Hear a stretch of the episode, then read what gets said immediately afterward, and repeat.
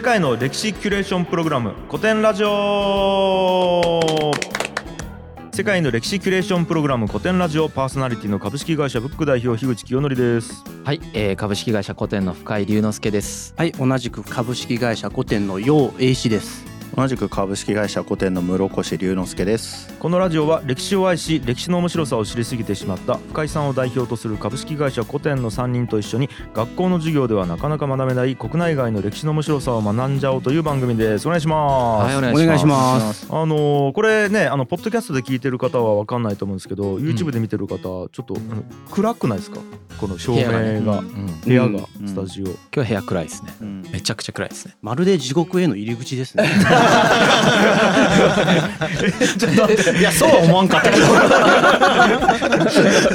でやとしたらなんで？なんで地獄への？そうなんですよ。えなんで暗いんですかこれは、これなんかあの、はい。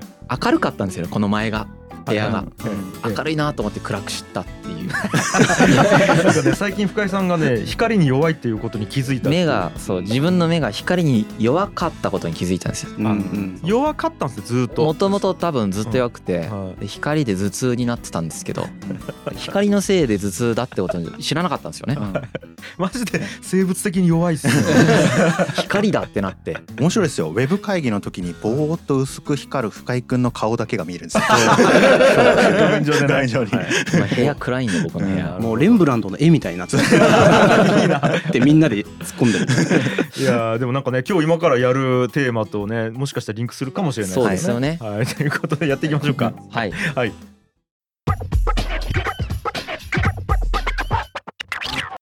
老いと死の歴史。地球に生きる人類の逃れられぬ定めということで、はい。老いと死ですか。老い年ですね。これはなんかヘビーなテーマに聞こえるんですけども。まあもともとね、はいはいはい。その老いと障害の歴史をやろうとしてたんですよ。ええええ。したら老いと障害うん。関係ないってことに気づいてきて。ほうほうほうなるほど。全然別のものだっていうのが当たり前っちゃ当たり前なんですけど、なんか気づいてきてなんで3部作に実は今しようとしてまして今回のシリーズがうん。老いと死うん。の歴史。うん。で2つ目が、えー、と障害の歴史。うん。そして3つ目が社会福祉の歴史。はいはいはい。でもう障害と社会福祉ももうすでにだいぶ調べ終わってるんですけど、うんうん。これを3部作として出そうっていう風になりましたね。これは興味ありますね、うん。だから社会福祉という意味では共通してますからね、老いと障害そうですね。もともとはね。はい。まあでもやっぱりあんまり関係ないんですよね。なるほど。ちなみに老いと死も関係なかったんですよ。え？びっくりするけど。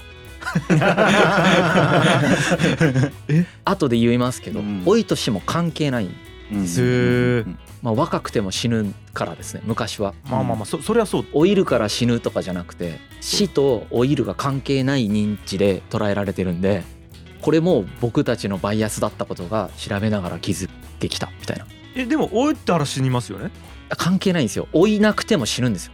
人間って、まあまあでも死ぬこともあるけど、っていう感じなんですよ。老じゃないなくて。じゃないんですよ。だから感覚がえ？何を言っているの？あまあまあ、うん。あんまり関係ないうんですね。なるほど。もちろん老いたらいつか死にますけどはい。うん老いなくても死ぬ文明というかそういう社会に生きてるとうん。やっぱり老いるから死ぬっていう感覚ではなくてうん。人は死ぬよねみたいな。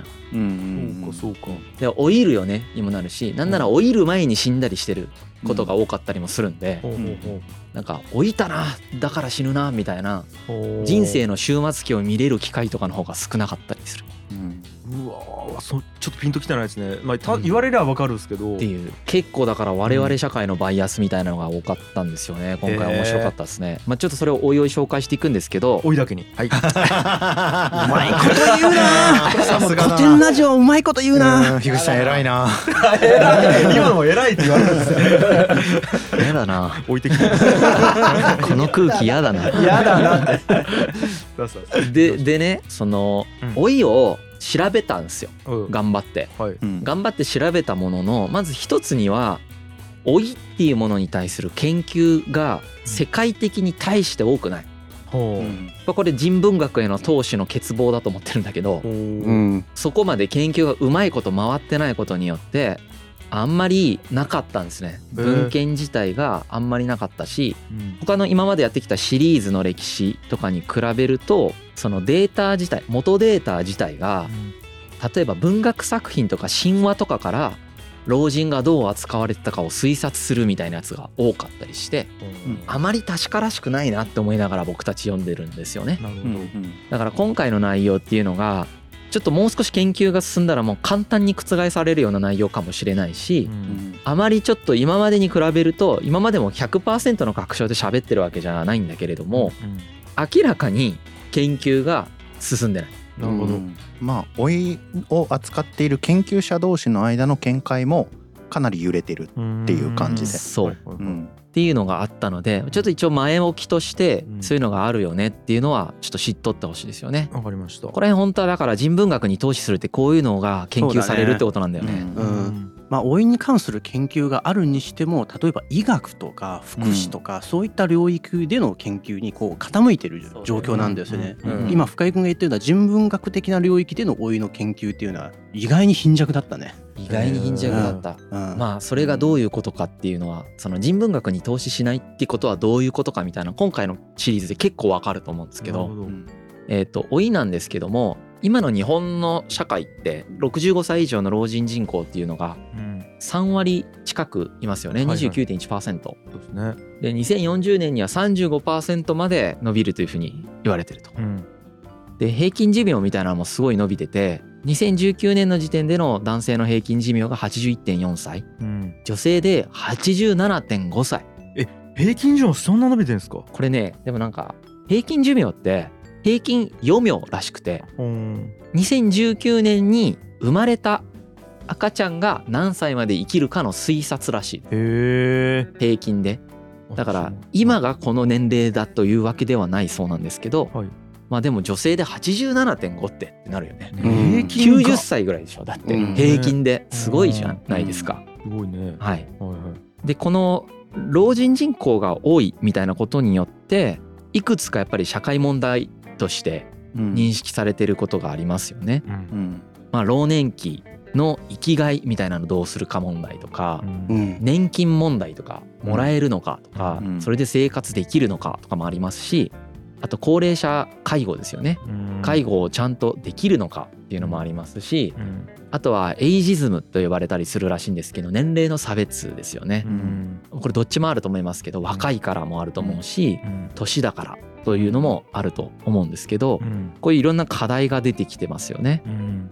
あと個人にとっても老いっていうものがさ結構やっぱ考えることに意義はやっぱりあるんだよね。これだけその高齢化していく社会に中にあって。うん。でその老いの特徴っていろいろあるんですけれども例えばそもそも生物学的に避けられないっていう人間にとってですよね。すね。やっぱどうしても身体的に老いていくじゃないですか、はいうん。これ避けられない現象としてあると、まあ、多くの人は自分がいずれ老いると思いながら生きてるわけですよね。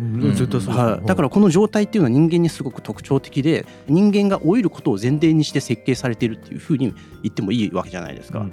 まあ、あとはその老いって常に先にある現象なんですよね、うん。誰もがもういずれ老いると思いながら、まあ、生きているっていうのが、まあ、また一つ老いの特徴でもあるわけなんですよね。うん。でなんか我々人間って老いて死ぬっていうのは当たり前だと思ってるんですけれども実は老いることのできる生物って少ないんですよね。え？はい、例えばセミとかさうん。ねこう夏が終わると死んでしまうじゃないですか、うん。この間まで鳴って元気に泣いていたのに次の日にはもう命が尽きるみたいなことが起きてるじゃないですか。まあそろそこあとは鮭とかもそうですよね。鮭って川をですね遡りながら遡ってその卵を産むっていうことで知られてるんですけれども卵を産むとあっという間に死んでしまうんですよ。お老いるっていうプロセスがないんですよね。はい、何が言いたいかというとこう野生動物で老いることって実は難しいんですよね。本当に体力が落ちれば天敵にすぐ襲われたりするし暑さとか寒さとか上とかでそういった自然淘汰のエネルギーがバンってかかってきて老いる間もなくもう死んでしまうっていう風な現象が普通の野生動物では起きてるんですよ。はい。確かに。はい。本当っすね。はい、で一方では普通の動物の中にも老いるっていう老いることができる動物もあるんですよね。うんそれがペットとか動物園の動物なんですよ。あそうそうこれはつまり何かといういうと人間が作り出した環境に暮らしている動物だけなんですよね。人間が作り出した環境の中で自然淘汰のこの圧を軽減できる環境を人工的に作り出してそこに動物を放り込んだことによってそこの動物は老いることができるようになったっていう。はい。でしかも人間が接するのってそういう動物が多いから、うん。ペットや動物園が多いから、うん。動物って普通に老いるよねっていう感覚やったんですけど、うん。いきなりもうそう。バーンってやられてますそう。ね。改めて考えると老いって実は盲点を老いに対して持ってるっていうことが多い現象なんですよ。本当や、うん。そうなんですよね。だからさっき言ったその老いと死があんまり関係ないっていうのはこの話からもう少し分かりやすくなりますよね。本当や、うん、関係ないんですよね。はあ。うん、老いて死ぬことができる環境が作れたのって結構最近なんですよ。うんそうか、はい、人間にとってもですね。だから老いても生きることができたからってことですもんね。そうですね。はい、なるほど。で、えっ、とまずもってですね、老人って何なのかっていう話があります。うん、何をもって人類は老人を老人と認識してきたのかっていうことですよね。えはい、これいきなり衝撃的なんですけど、うんで言われてみれば当たり前なんだがうん基本的に一部の貴族社会などを除いて、うん。ほとんどの時代において、うん。人は年齢によって老人か老人じゃないかを決めてるわけではないっていうのが本を読んできて分かってきた。うん。今、えー。僕たちの社会ではうん。何歳から高齢者とか何歳から後期高齢者とか決めてるじゃないですか。決めてますね。だからそれ年過ぎたらなんとなくおじいちゃんとかおばあちゃんだ還暦過ぎたらおじいちゃんおばあちゃんだよねみたいな感覚あるけど、うん、それはごく一部の社会でだけやられてたっていうことなんですよ。えうん。ーあのそうか。なんでそう言ってるかでいうと年金もらうことになるからみたいな、うん。まあ、あと戸籍管理とかしてないとうん。人の年齢とかを正確に把握するとこもないしそううんか、年齢を正確に把握してない社会においてうん。じゃあ何をもって老人老人じゃないみたいなのが決められているかっていうと基本的には体力的に仕事ができなくなるかならないかで決まってる。だからずっと働いてたら農作業とかずっとできてるんだったらうん。あの別に老人扱いされないしはあのそれで働けなくなれば急に扱いがこう変わっていくみたいな。あそりゃそうだ。言われてみれば。はい。っはいはいはい。ていうのがあります。はいはい。でさっき他の動物とかつい最近の時代まで人間もその老いることが難しかったよねみたいな話をしたんですけどうん。実際には老いてる人はいるんですよね。うん。20世紀になる前のどんな時代においても何パーセントかうん。60歳以上みたいな人がいるわけです。うん。年齢的に。なんでそのいないわけじゃないそうですね。多分はい。古典ラジオで紹介してきた人も結構80まで生きたみたいな人がそうですよね。いますよねはい。普通に。はいはい。例えばその紀元1世紀の時のローマ帝国の人口のうち6から8%は60歳以上だったんじゃないかっていうふうに言われているんですね。はいはい。はい、まあ、紀元1世紀のローマ帝国めっちゃ歴史上結構いい状態の時ですからね。そうですね。ちゃんと文明があるね、その時で大体68%、うんそう。めちゃくちゃ豊かなうん。普通に都会みたいなうん。うん4階建ての建物があるところなんでうん。2000年前だけど、うん。まあ、そこで6から8%ぐらい60歳以上の人がいたみたいな。うんでやっぱりそのデータ残ってないけどもう少しそういう文明化されてない土地とかだと多分この割合は減るんでしょうね。さっき言った自然のうん。淘汰の方にやっぱ近くなっちゃう。とは思うんですけど、はい。まあえっ、とまずいますね。昔からいるんだっていうことをここで言ってます、はいただいるんだけれどもこの人たちをさっき言ったように年齢区分でじゃあ60歳になったんでもうおじいちゃんだねおばあちゃんだねとか言うわけじゃなくてうん。体力的に仕事ができるかできないかで決まっているしうん。年齢区分じゃなくて体力で決めてるということはどういうことかというとめちゃくちゃ個人差があるってことなんですそうだ。よね。絶対そうよ、もうなんか40代でめちゃくちゃ老いてるっていう風に認定される人もいればうん70歳とか80歳になっても元気で働いてるからなんか老いたねって見えない人もいる。うん。っていうことがこれ言われてみりゃ当たり前なんですけどうん。そりゃそうだ。僕たちが年齢区分をすることに慣れすぎてて当たり前だと思えてないみたいな、本当やはい。俺ここスタジオ4階なんですけど上がってきた時喋れないぐらい息切れしてますよ。その区分で言うともう俺置いてますね。老い始めて。そうまだでもは働けるんで、まあそうかギリね。うんはい、働けるか働けないかがものすごい分岐点なんですよね。そうん。えっと老人と認識されてきたのかの老人っていうのはうん。働けない人っていう今定義で話してるっそういうことです。てい。うまあはい。定義っていうかはい。中心？はいはいはい。その働けなくなった人を中心として、うん。まあうん。そのぼやっとしたグラデーションの中をなんとなく老人と認知してるんですよね人類って。はいはいはい。うん。でえーっとまあだから年齢区分してないのでめちゃくちゃ個人差があるよっていう話なんですけど、うん。まあ、実例としてですねいろんな地域の例があります。例えば6から10世紀にかけてのトルコ・モンゴル族ではうん。一部の老女たちは聖女と呼ばれている、聖女っていうのははい、あの聖なる。女性という意味ですね。はいはいはい、で一部の老人は尊敬され最高神は老いたる不赦不赦っていうのはまあ止めるものですよね。うん。と呼ばれていたが、えー、と悪の作用をもたらす権限をかけられて殺された老人もいる。うん健康な老人だけを尊敬して残りの老人はなおざりにする。もしくは場合によっては捨てたり絞め殺したりしていた。これ6から10世紀にかけてのトルコ・モンゴル族の話。これがどれだけ正確かが分かんないっていうのがさっきの僕のうん。冒頭の話なんですけど、なるほど。こういう話もあると。で、うん。あのこれは要は元気な人とか尊敬される人は聖女って呼ばれてるんだけど、うん。そうじゃない人は絞め殺されてるっていう、うん。要は人によって全く扱いが違うという例ですよね。はいはい。なのでこれから何を言うかというと老人だからどうっていう扱い方は誰もしてないんですよ。うん。うんうん。うんこの人がどんな人か、うん。どういうことができる人かによって扱いが分岐してるっていうめちゃくちゃ当たり前の話なんだけど、うん恐ろしい話だよね。ね、めちゃくちゃ当たり前の話なんだけど、年取ったからどうとかじゃないんですよね。はい。あとサブサハラアフリカ。これはあの南の方のアフリカですねう。ん部族の老人のうちの2、3人は神聖視されていた。うん超自然の序列の中で神と霊に続く第三の地位を与えられていた。うんしかし他の者たちを排除されていると。うんあとナイジェリアのティブ族っていうところですね。えー老人たちの特権の源となっているのは彼らの文化的な寄与だったと。うんまあ、文化的に寄与している人たちは特権階級だったってことですね。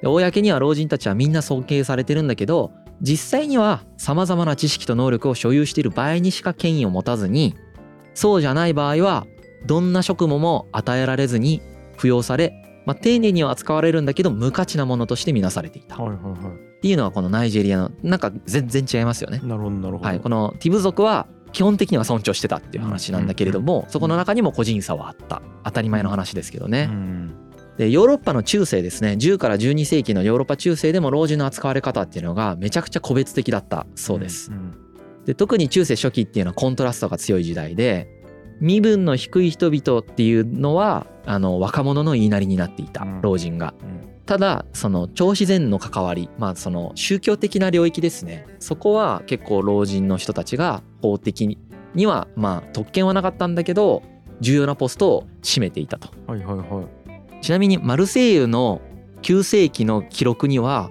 貧しい農民の間でも成人の11%以上が60歳を超えていたらしい。おーじゃあまあまあまあいいるんですよね。はいはいはい。言わするみたいですね。もう中世ぐらいになると。うん。はいしかしながら一般の老人についてほとんど記述がない。うん。うん。これ多分社会的にあんまり問題になってなかったうん。から老人という単位で切り出して何かを語るみたいなことがなされてないっていうことなんですよね。そうかはい、この時は多分大多数が家族に養われていたそうかうんだろう。けれども権力も地位もなくまあ死を待ちながら細々と暮らしていたと思われるって書いてありましうたね。ん。うん、ケルト人やゲルマン人の法律によると父親の体力が衰えるとその権威は消滅するという慣習があったと。うん。体力を失った父親の扱いは周囲の意に任せられる。うん。なるほど。はい。法律にあったんですね。そうですね。だからやっぱ体力が大事だったってことですよね。で繰り返しになるけど宗教界では重要なポストについていて例えばだけど教皇の人たちですよね、はいはいはい。あの年齢が分かってる人19人いるらしいんですけどこの人たちを見ていくとうん。就任時の平均年齢が54.3歳だそうです。はい、そのうち6人が選出された時に60歳以上だった。うん。ただあのこのように宗教界でも年齢が上の人たちがその権威を持ってたり特権を持ってたりすることが傾向として多かったんだけれどもうん。この世界でも年齢を特別視するということはやっぱりやってなかったと。何歳だからどうみたいなことは考えてなかったってことですね。はい。自然と年齢が上の方の人たちが宗教界では地位を占めていたっていう話になります。え。ーはい。やっぱ何なんですかね？説得力があるのか何なのかって感じなんですけど。これ後で言いますけど、うん。そのフロー型の社会なのかストック型の社会なのかが結構その年齢が上の人がどれぐらいの地位を持つかと関係していて人反復的でストック型の社会だとやっぱものすごくその年齢が上の方の人たちが優位なんですよね。面白そうそれ、はい、宗教がまさにそれなので、うん当たり前っちゃ当たり前だけど新しい変化が少なくてうん。反復的にずっと同じことをしないといけないとかいう社会だと年齢が上の人たちの方が有利になっていく。へーそうだね。さらにそれをこう特権階級としてまこう貯めていけるみたいなのも出てくるんで。なるほどね、なんかだって僕らが子供の時にね言われていた神様のうん。パッて思いつくのって白ひげのおじいちゃんですもんね。そうですよね、うん。はい。あれでなんか20代ぐらいの隆々とした若者じゃないですもんね。そうですね、うんわしはって言ってる感じですからね。賢賢者感がありますね。そうけそうそう。賢者っていうイメージですよね、うん。まあ、それも社会によってね実は違うんですよね。神様みたいなその尊敬すべき対象が若者の姿で描かれるのか老人の姿で描かれるのかっていうのはやっぱりあの社会によって実は違います。同じ神様でも描かれ方が分岐したりもするわけですねうん時代によって。うん。はい、ただ、えー、と今まで話してきたことはその年齢区分をしていないよってこととうんあらゆる社会で個人差がめちゃくちゃあったよと。はいはい。ただ宗教界とかだと少し重用される傾向があるよって話をしてるんですけれども、はいはい。まあ老いというもの自体に対してはやはりネガティブな感情を持ってたみたいです。うん。これはなぜかというと肉体的うにん。衰えていくから。当たり前ですけどね。うん。ある意味ね。うん肉体が大事じゃないですか。今の時代とかはまあいろんな補助があったりとかいろんなその技術的なサポートもあったりしますけどうん車椅子とかもあったりとかいろいろあるじゃないですか。うん。これがその昔とかだとやっぱり強いとかってめっちゃ重要でうん。これ三国志の時かなんかにも言ったけど背が高くて強いとかがものすごい重要だったりするうん。ので、まあ、そういうような社会の時に肉体が衰えるっていうのがやっぱ凋落として見なされていくみたいなことは一般傾向として全体的にあったそうですね。そ。りゃそうやろうな、はそうだね。あとねこなんか交通機関とかもありますからね今はね。そうですね。うん。はい。普通にずっと長い距離移動するとかきついから、うん。それは使えんわこいつってなりそうですね。そうそうですね。はい。あとは女性の老人化っていうのがどれぐらいで捉えられてたかっていうとうん。一般的にはですね女性が閉経すると年寄りとして扱われるようになるらしいです。うん。これはただヨーロッパでの話ですね。うん。ちょっとアジアはデータがなくて分からなかった。うん。僕たちが調べた限りは。ここも人文学が進んでないから分かんないってやつですね。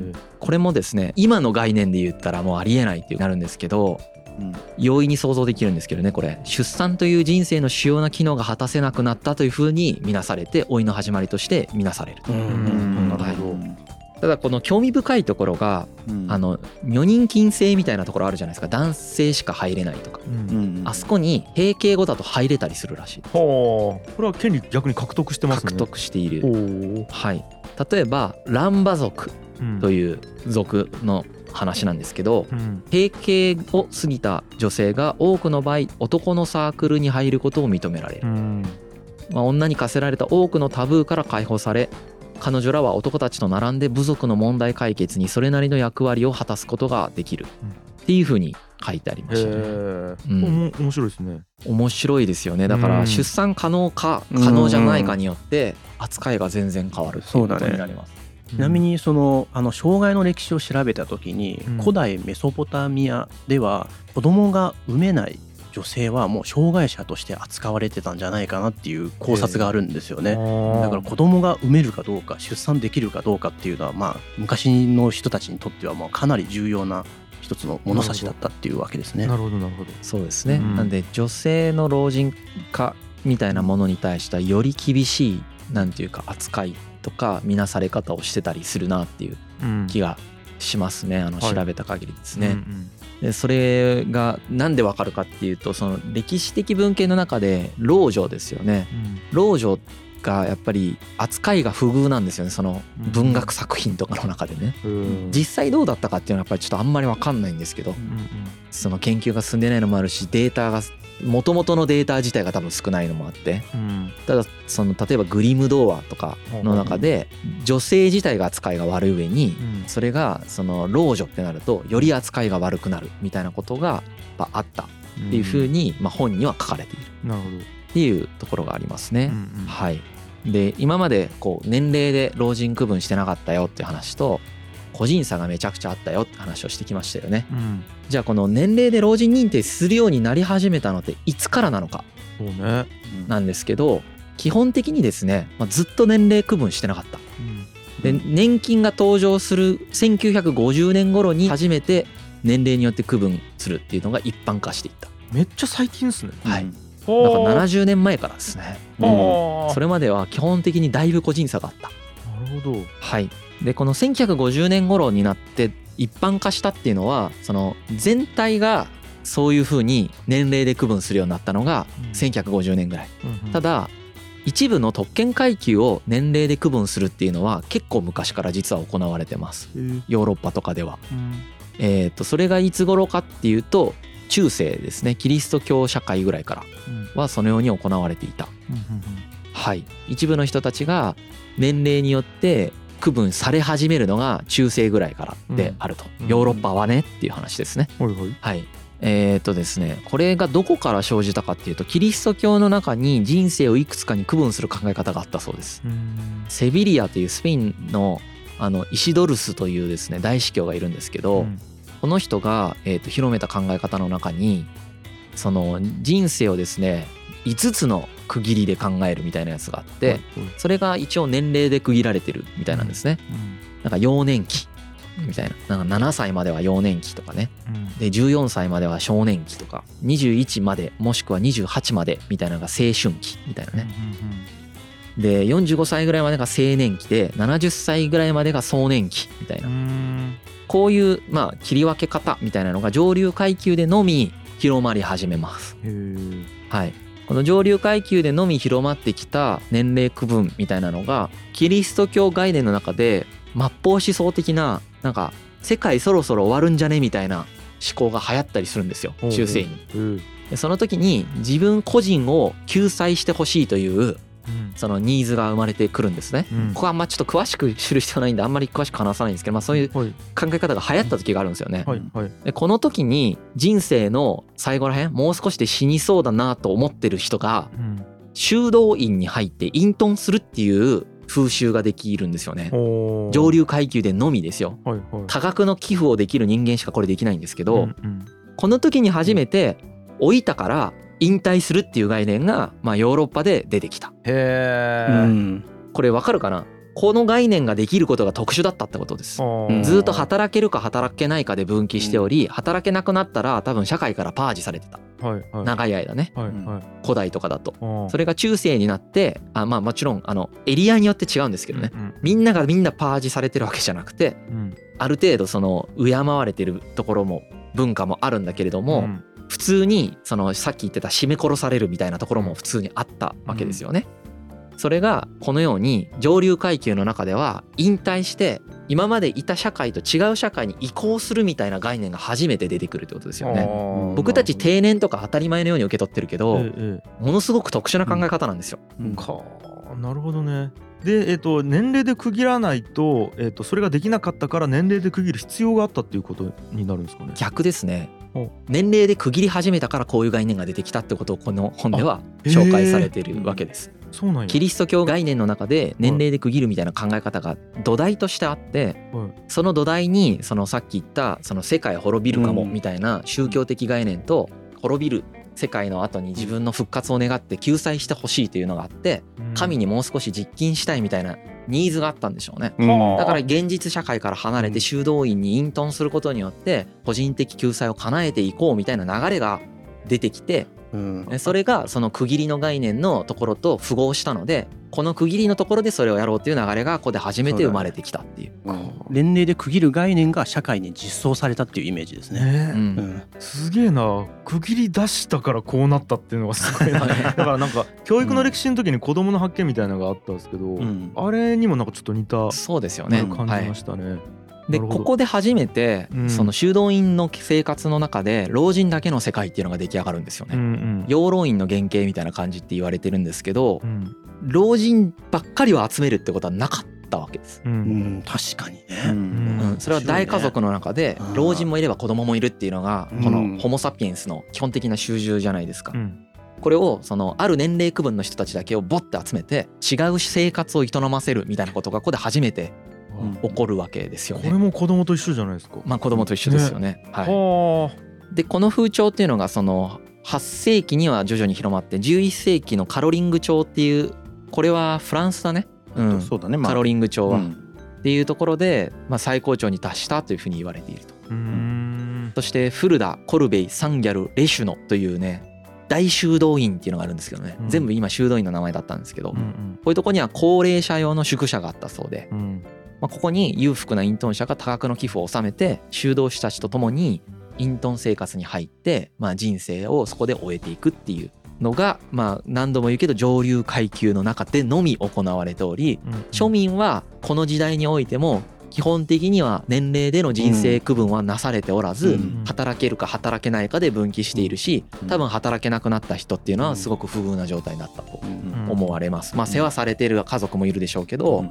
本当にその捨てちゃう家族もいるみたいなうん。なんかその個人差がある状態ってことですよね。はい。なので年齢区分が非常になんか特殊なことであるっていう話をしたんですけど、肉体が衰えるっていうのは傾向があって全文明通して見た時に平均でいくと60から70歳ぐらいで肉体が衰えていってうん。あそのような扱い方を、えーされる。衰えた扱い要は老人化していくっていうことがあるそうです。うんうん。これちょっと複雑というか、うん。矛盾したことを言ってるように聞こえるかもしれないんでうん。補足しますと、はい。年齢区分はほとんどの人がしてなかった。はいはい。で一部の上流階級のみがし始めた。うん。中世には。で基本的には老人か老人じゃないかはものすごい個人差を持って見られていた。敬われる人もいれば、えー、と邪険にされる人も同じ社会においても個人によって分岐していた。で社会によっても当然分岐していた。でその中で個人差があるとはいえ中央値みたいなのがあるわけじゃないですか、はいはいそれが6070ぐらいだったという話をここでしてるわけですね。個人差があるんだけどうん。その平均で見るとこれぐらいの年齢の時に働けなくなっていく人が多かったんだっていう話をしてる。へえなんかこれ今と変わんない。そうなんですよ。うん。これ今と変わんないんですよ。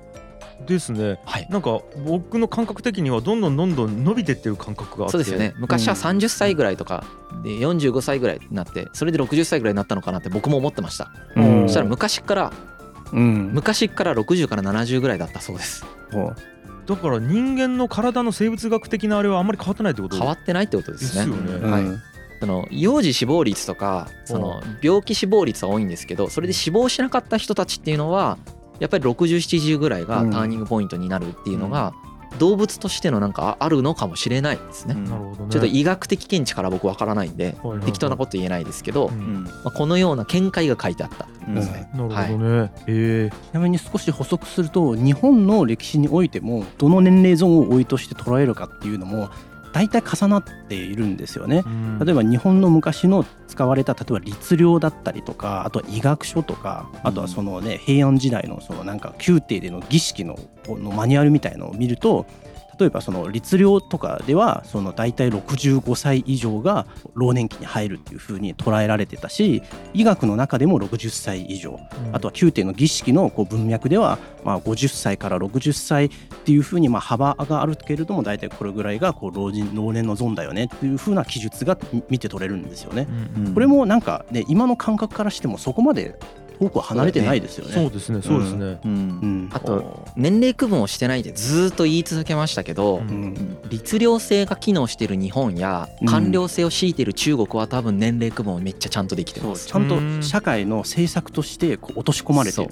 律令制っていうのは官僚制で何歳になったら田畑を与えますとかいうことをやってるわけだから、うん。戸籍を作ってうん。戸籍管理して今誰が何歳かっていうのを全部管理してるわけですよね国家が。うん。そのような社会っていうのは、まあ、基本的に中国と朝鮮と日本の一部の時代しかないんですけどう、んこれらの社会では多分年齢区分はあったと思われます。そうだね。うんただ研究が少なくてよくわからない。うんまあね、だからもうそれはシンプルに行政にとって必要だったからですよね。そういうことですね区分しないとあのそういうことですなんかわけわかんなくなるから。うんそうそうそう多。分戸籍とか年齢みたいなそういうデータベースを作らないと統治が困難な国だったんでしょうね。そうですねうんうんまあ、こういう区分をしてる国では年齢のさっき言った還暦みたいな感じで区切り区切りで祝っていくんですけど、うん。まあ、中国からまあ日本に移植されたお祝いに三賀って算数の3にあの画商の画で三賀っていうのがあるんですけどこれはなんか40歳の時に祝うお祝いらしいです。あもうおお終わってるじゃないですかこれ。老いの老いの始まりが三がらしいです。へー。僕もあと少しですね。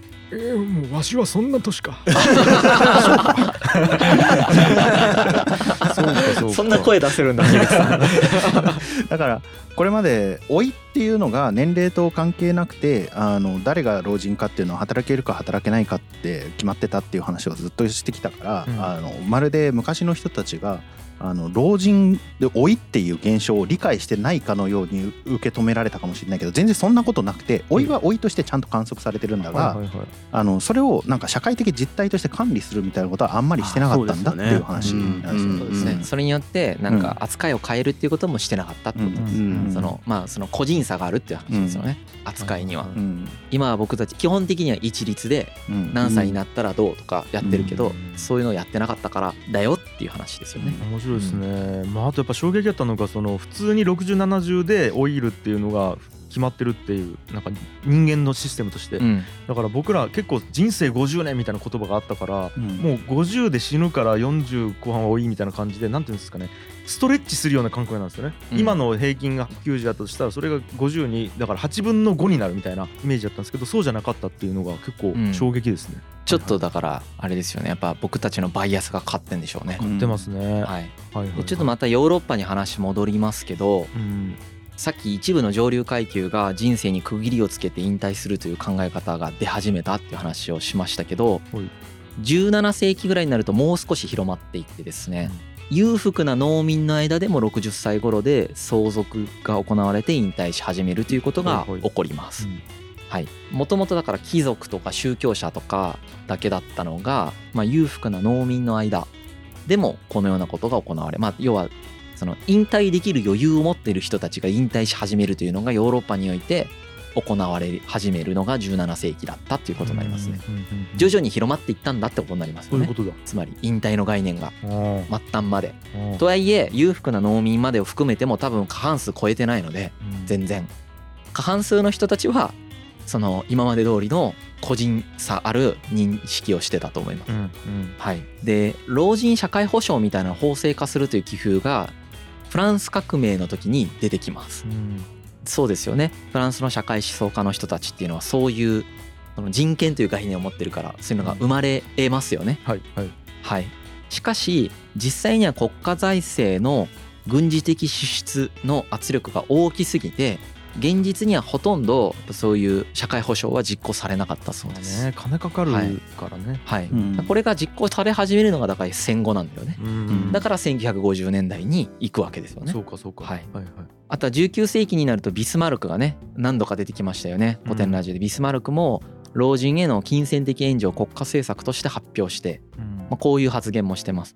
資産のない国民のために一般的な保険を創設する社会的な意義は私には計り知れないほどである、国民の圧倒的大多数を占める無産者その財産がない人に年金受給権のもたらす感情を持って保守的確信を抱かせるのは基本的なことである。うん。ちょっと難しいですねこれね、僕も何言ってるか分かんないですねこれ、うん。うん、なぜ労働の選手たちが公務員のように年金をもらえないのか、まあ、年金の話してるってことねなるほど。年金もらうべきじゃないみんなって言ってるってことですね、うんでビスマルクがこういうことを言い始めてからうん。ほとんどの先進諸国で年金制度っていうのが導入され始めると。うん。でこれがほとんどの人間、まあ、国民全体に行き渡ったっていうのがさっき言った1950年代はいはいはい。だから何言ってるかっていうと年齢区分するっていう概念はなかったんだが中世ヨーロッパぐらいからうん。ヨーロッパの話ですね、うん。年齢区分っていうのをし始めてそれが徐々に徐々に広がっていって1950年までのその何百年間をかけて一般化していったってことを言っていますよね。うんでアジアにおいては多分年齢区分っていうのはものすごく初期から行われていた、うんはい東アジアにおいては、はい。うん。はい、官僚性を強いてるからですよね。うんっていう話なのでうん。老人が何なのかっていう話を今してるんですけど実はうん。はいはい戻るとはいうん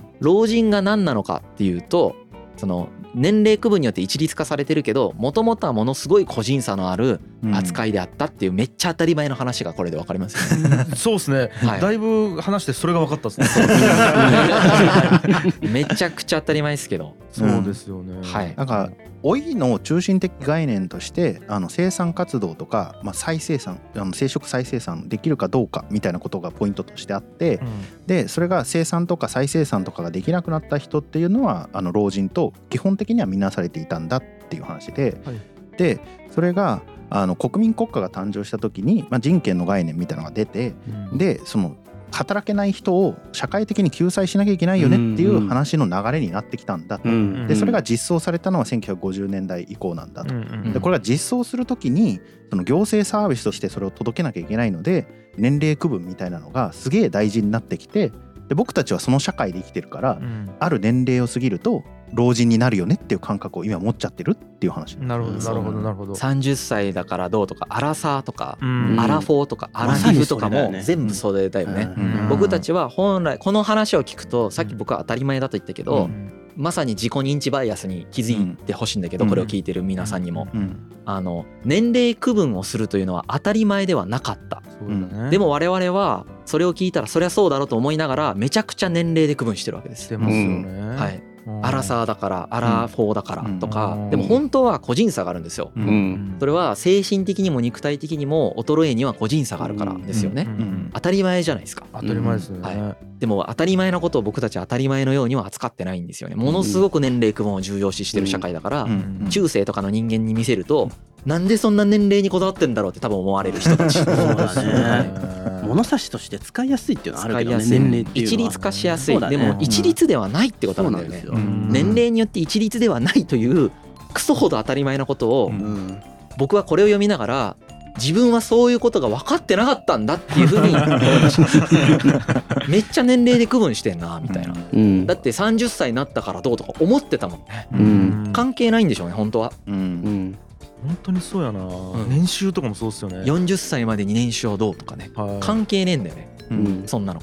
あの一律化できるものじゃないんだよ元から、うんうん。マジでそうやわ。さっきの話は社会保障を渡すための国家的要請からしか年齢区分っていうのは出てこなかったんですよ。はいはいはい、うん面白いよね、うん。そうね。もう30なのにこうしろとかね。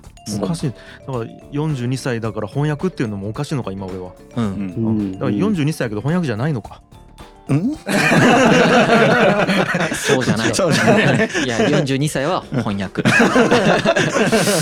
最悪や。じゃあ役年か。